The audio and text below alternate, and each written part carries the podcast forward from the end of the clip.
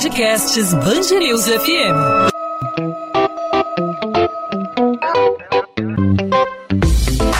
Dois às 20, com Maurício Bastos e Luana Bernardes.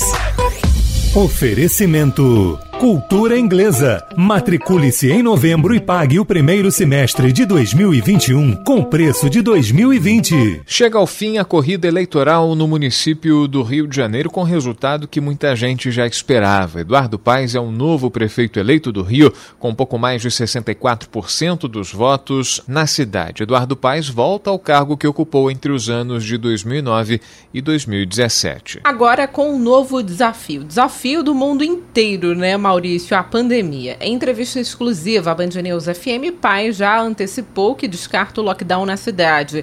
Ele disse que o foco da gestão dele será a saúde no primeiro momento. Eduardo Paes também descartou possibilidade de concorrer ao governo do estado em 2022 e disse que vai atuar na prefeitura até o fim do mandato. Sobre a ciclovia Tim Maia, Eduardo Paes afirmou que é favorável à recuperação da via e disse que vai traçar um plano de contingência eficaz e apresentar dados que justifiquem o uso da ciclovia. Eduardo Paes também falou sobre o processo de encampação da linha amarela. Segundo o prefeito eleito, se for viável para as finanças da cidade, ele não vê problema na cobrança do pedágio de cerca de R$ reais em um sentido da via como sugerido pelo atual prefeito Marcelo Crivella. No entanto, o Paes disse que é contra a prefeitura assumir a gestão da via porque não há dinheiro em caixa para isso. Para falar sobre a eleição de paz, sobre a transição de governos e também sobre os desafios que ele terá aí pelos próximos quatro anos, nós conversamos aqui na Band News FM no podcast 2 às 20 com o cientista político Guilherme Carvalho. Professor Carvalho, obrigado mais uma vez por aceitar aqui o convite da Band News FM. Seja bem-vindo aqui ao podcast 2 às 20. É uma satisfação falar com vocês novamente. Professor Carvalhido, o que representa a volta de Eduardo Paes à Prefeitura do Rio de Janeiro com uma diferença tão grande na votação, nas urnas, pouco mais de 64% dos votos. Tivemos também nessa eleição um número impressionante de abstenções acreditada aí pelo Tribunal Regional Eleitoral a pandemia, mas também muito pelo descrédito em relação à classe política. E ontem, no discurso da vitória, o candidato e agora prefeito eleito Eduardo Paes afirmou que essa era uma vitória da política. O que ele quer dizer quando fala que essa vitória é da política, vitória da política, professor Cavalido? Vamos lá. É, o que ele quis dizer é o seguinte: a gente passou, como todos nós sabemos, já muito avaliado, Uh, Para a última eleição geral de 2018, houve ali um processo de radicalização. Né? Houve no segundo turno uma polarização, radicalização de dois lados. Uma direita muito mais agressiva e uma esquerda que também se tornou agressiva com o processo, principalmente a partir do impeachment da presidente Dilma em 2016. O que ele quis dizer ali? Que nessa eleição de hoje, de hoje, de ontem, né, que a eleição do segundo turno, que fechou no último domingo, teve como principal processo o retorno de uma política equilibrada mais ao centro, né? mais, mais especificamente mais ao centro-direita, onde você não coloca os radicalismos como centro de um segundo turno, por exemplo. Né? Voltou aqueles partidos mais centralizados, que na verdade são partidos de centro-direita, que são mais moderados e procuram a negociação política ao discurso, ao invés do discurso, discurso radical. Né? Então ele deu uma patada, vamos dizer assim, no bolsonarismo, que saiu de fato eleitoralmente derrotado né, dessa eleição, com pouquíssimos candidatos, né, que é o que eu, chamava de um discurso radical, e mais a esquerda, principalmente o PT, que também não conseguiu nenhuma capital e não obteve um sucesso que esperava inicialmente. Dessa forma, ele trouxe uma política anterior ao bolsonarismo de 2018, dizendo que voltamos a praticar uma política mais centralizadora, mais equilibrada, mais institucional, onde o diálogo e os acordos são os mais importantes elementos da política. Foi isso que ele quis dizer, basicamente. E, professor, o que significa o número de votos brancos e nulos? Tivemos uma grande quantia de votos brancos e nulos, pessoas que não quiseram optar nem pelo Crivella nem pelo Eduardo Paes. O que significa, o que representa esse número? É, são, são principalmente, a gente pode botar num, num, num horizonte muito claro, né? A pandemia é, foi decisiva? Foi. Claro que a pandemia foi. Mas ela tem, por outro lado, como elemento, eu vou dizer uma expressão aqui um pouco complicada, uma desculpa para o eleitor que não gosta de política. Né? Sobretudo no Rio de Janeiro, onde passamos, estamos passando por processos de impedimentos de governadores, e temos realmente passando agora com o governador Wilson Witzel, que está no processo de ser empichado, isso trouxe ao eleitor do, do, do, do, Rio de Janeiro uma decepção significativa quanto ao processo político. A pandemia tornou-se um elemento importante para justificar a não ida à, à eleição. Foi um número realmente muito elevado. Seria muito elevado com a pandemia, mas não tanto, né, até porque as condições que o TRE depositou sobre a eleição foram muito controladas, mas depositam uma decepção para o jogo político aqui no estado do Rio de Janeiro, né? falando aqui do município, e levando esse índice muito, muito grande. Né? Uh, esse índice muito grande é um recado ao processo político. Né? Ó, preste atenção, não estamos gostando, é, a opinião pública, não estamos gostando da forma como a política está sendo conduzida. É necessário que vocês comecem a falar para o eleitor de uma outra forma. A política não está atendendo os prerrogativos e os desejos populacionais. E isso é o que está sendo dito, principalmente pelo contexto e uma certa decepção também com o que ocorreu com o bolsonarismo, que aqui no Rio de Janeiro o voto do Bolsonaro foi muito forte e os resultados práticos desses dois primeiros anos do governo Bolsonaro não foram tão esperados né, como se desejava inicialmente. Então tem um jogo de processos né, que não agradou o eleitor, e o eleitor respondeu claramente isso na, na urna, dando um voto aí na casa de 50% e não votar em nenhum dos candidatos. Isso, de fato, é muito grande, mostrando ali uma decepção e um enfraquecimento do jogo político e dos grupos políticos que estão discutindo uh, aqui no Rio de Janeiro.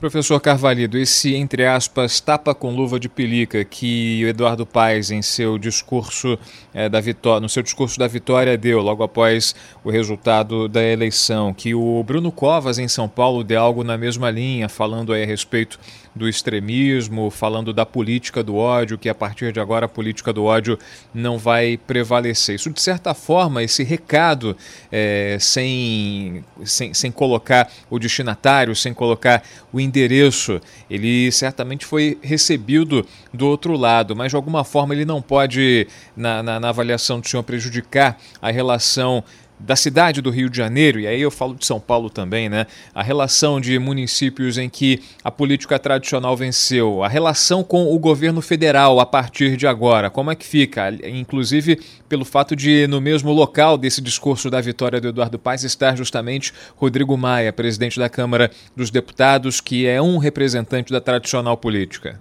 É, e, e esse fato é um fato muito importante. Como é que eu vejo? Como é que, é, hoje parece que já houve uma conversa entre Eduardo Paes e Bolsonaro. Como é que eu acho que Bolsonaro vai atender Eduardo Paes? Vai atender bem. Até porque Bolsonaro tem a sua base política aqui no Rio de Janeiro. Bolsonaro é um político do Rio de Janeiro. Né? A base dele é fortíssima aqui. E ele sentiu aqui, principalmente na votação do filho dele, né, nomes que ele apostava que não teve. Ou seja, ele sentiu que há um retrocesso do, da, da, da opinião dele da, em relação à opinião do governo dele e da posição dele. Isso antena ele a uma negociação com a política local. Ou seja, Eduardo Paes é um cara do centrão, claramente, é um cara do centrão, e, e é um cara bom de jogo do ponto de vista. Ele negocia bem com qualquer grupo, até para se manter forte no processo. Acho que Bolsonaro conversará com, com, com, com Eduardo Paes. Já São Paulo, já não sei.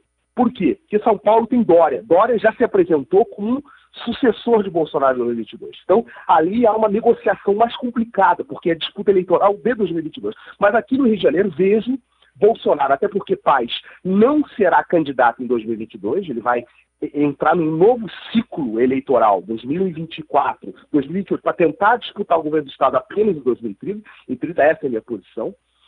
Acho que ele vai entrar num outro ciclo, já que ele perdeu de forma inesperada a eleição de 2018.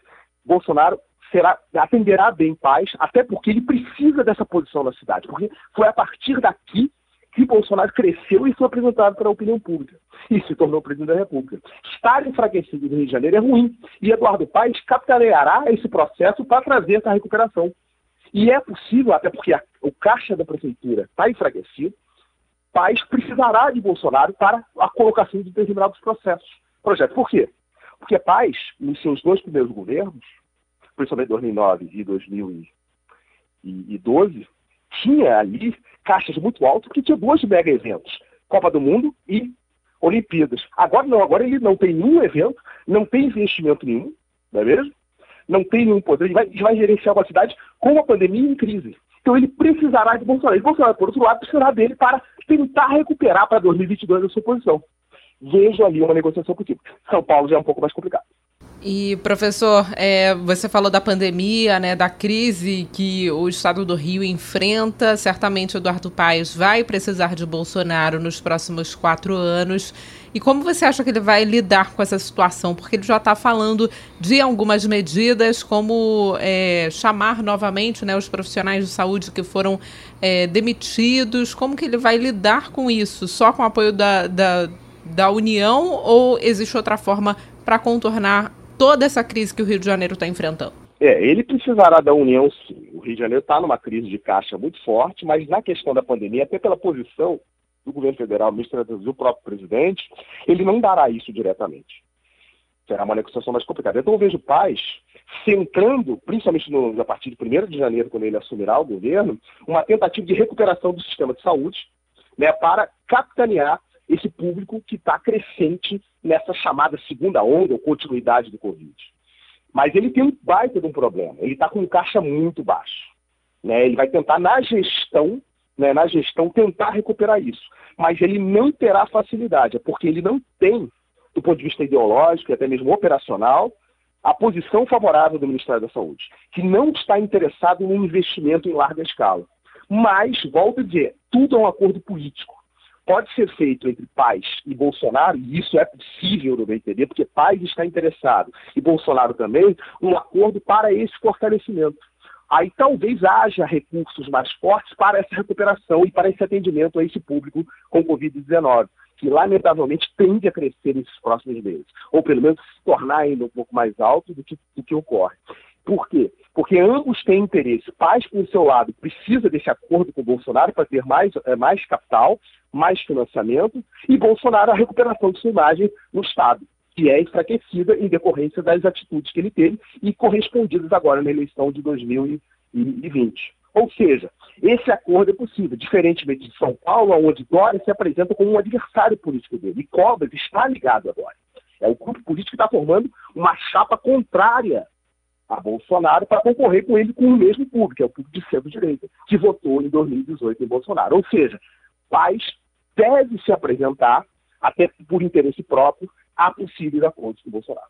Então, professor Carvalho, a gente vê que são vários os desafios que Eduardo Paes terá aí pelos próximos quatro anos e imagino que se ele quiser mais quatro para comandar o Rio, para tentar resolver tudo que tem de ser resolvido, tudo isso passa pela questão das finanças do município. O grande desafio do, do, do, do, futuro prefeito, do Eduardo Paes, na gestão do Rio de Janeiro é principalmente financeiro. Né? Exatamente. Tudo indica, o caixa está muito baixo. O próprio Crivella demonstrou, independentemente ou não da competência do, do, do prefeito Crivella, ele passou por problemas muito sérios né, durante a sua, a sua governança, né, durante a sua gestão. E isso não vai mudar, claramente, a partir de agora. Estamos numa crise econômica muito violenta e com uma pandemia que reduziu substancialmente a captação de impostos. Baixando a captação de impostos, isso leva uma crise aos municípios. Também um município que depende muito de serviços, como o Rio de Janeiro, e os serviços foram os setores mais atingidos uh, da economia. Aqui, o Rio de Janeiro, o setor de turismo, frangalhos, né? alguns setores muito enfraquecidos, setor de petróleo muito enfraquecido, e não há menor dúvida que houve uma diminuição da captação. E essa crise, infelizmente, gera uma gestão mais complicada. Diferentemente, como eu disse no início da nossa conversa, Paz, quando recebeu em 2009 a prefeitura, tinha um investimento privado enorme em decorrência dos dois eventos, é, é, Copa do Mundo e, e, e, Olimpíadas. Hoje ele não terá. Então, a gente vai ver um Eduardo Paz gerindo uma cidade em crise, com pouco capital. E aí a gente vai verificar uma nova forma de administração de paz. É, ele, ele, ele administrou na bonança, né, onde havia uma economia crescente, forte, eu diria um crescimento significativo, chegamos a crescer quase 5% naquele período, e agora não, a gente está em decréscimo, a economia vai cair em torno de 5%, talvez aqui na cidade até mais. Ou seja, ele vai ter que gerir em crise. Aí você verá, de fato, a competência de um político, de um gestor, e a questão municipal é a gestão, como ele lidará com esse processo, com pouco capital e as escolhas que ele terá que fazer para recuperar uma cidade que está com diversos problemas nesses últimos quatro anos.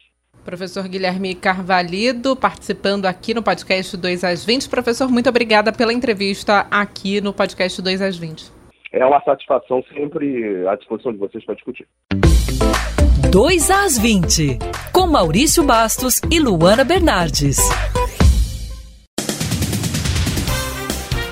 A circulação do BRT foi interrompida na tarde desta segunda-feira depois da paralisação parcial dos motoristas do serviço. Os rodoviários reclamam do parcelamento do 13º salário em cinco vezes. Os três corredores, Transoeste, Transcarioca e Transolímpica, estão com a operação suspensa.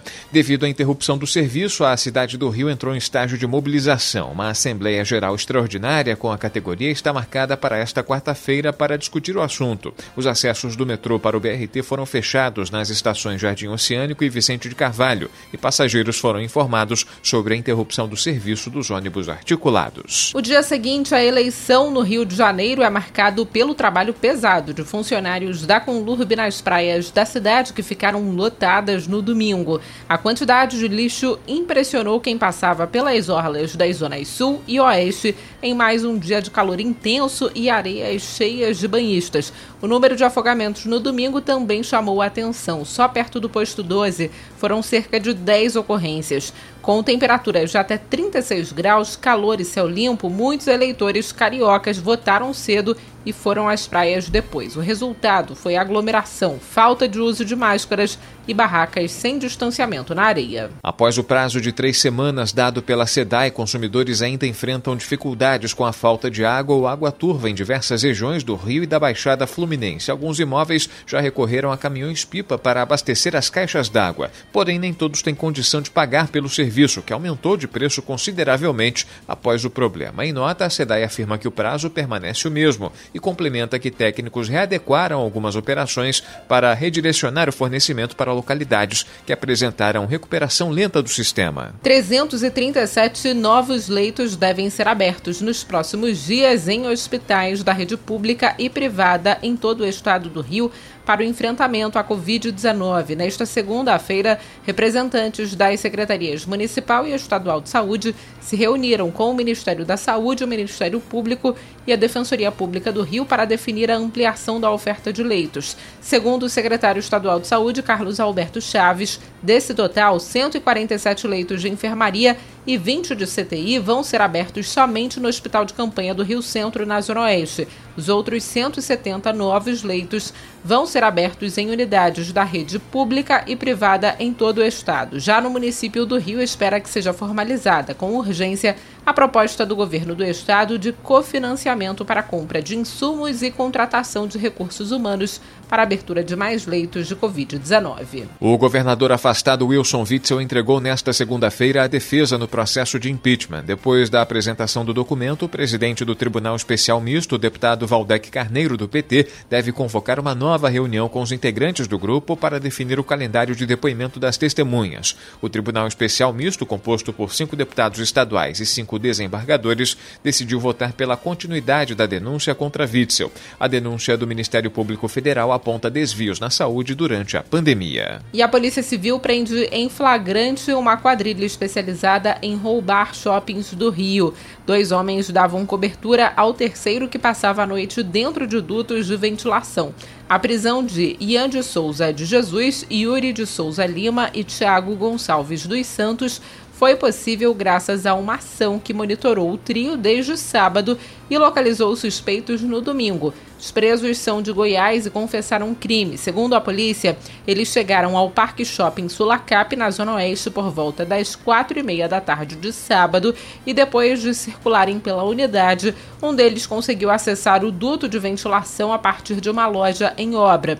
Os demais deram cobertura para que o segurança do shopping não flagrasse a ação. À noite, Tiago entrou pelo duto de ventilação e furtou aparelhos eletrônicos, enquanto Ian e Yuri retornaram para a Rocinha na Zona Sul, onde estavam hospedados. 2 às 20.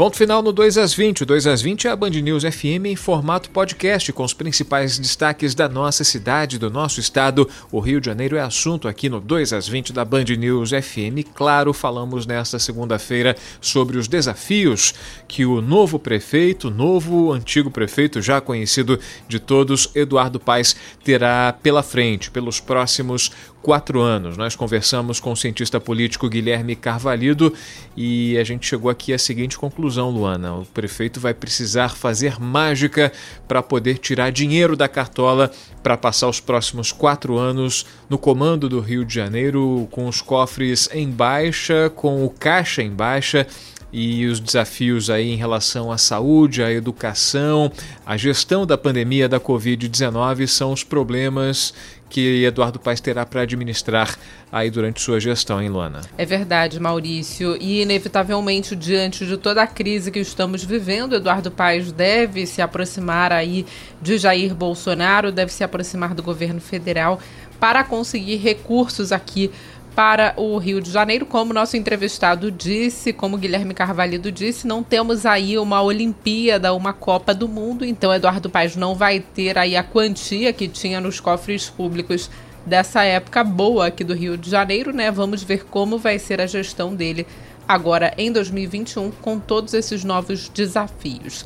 Podcast 2 às 20 volta nesta terça-feira. Você pode entrar em contato conosco através das nossas redes sociais. No meu caso, Instagram Bernardes underline Luana, Luana com dois N's no seu caso, Maurício. Comigo, os ouvintes podem falar pelo arroba Maurício Bastos Rádio e, claro, se comunicar também pelas redes da Band News FM, não só no Instagram, como no Twitter, no Facebook, também no canal no YouTube. É só procurar arroba Band News FM Rio. Podcast 2 às 20 volta nessa terça-feira e, claro, a gente conta com a sua participação participação e, claro, com a sua audiência. Tchau, Luana. Até lá. Tchau, tchau, Maurício.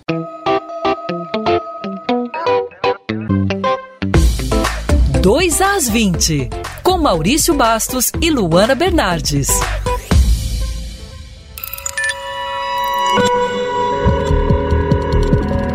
Podcasts Bangerils FM.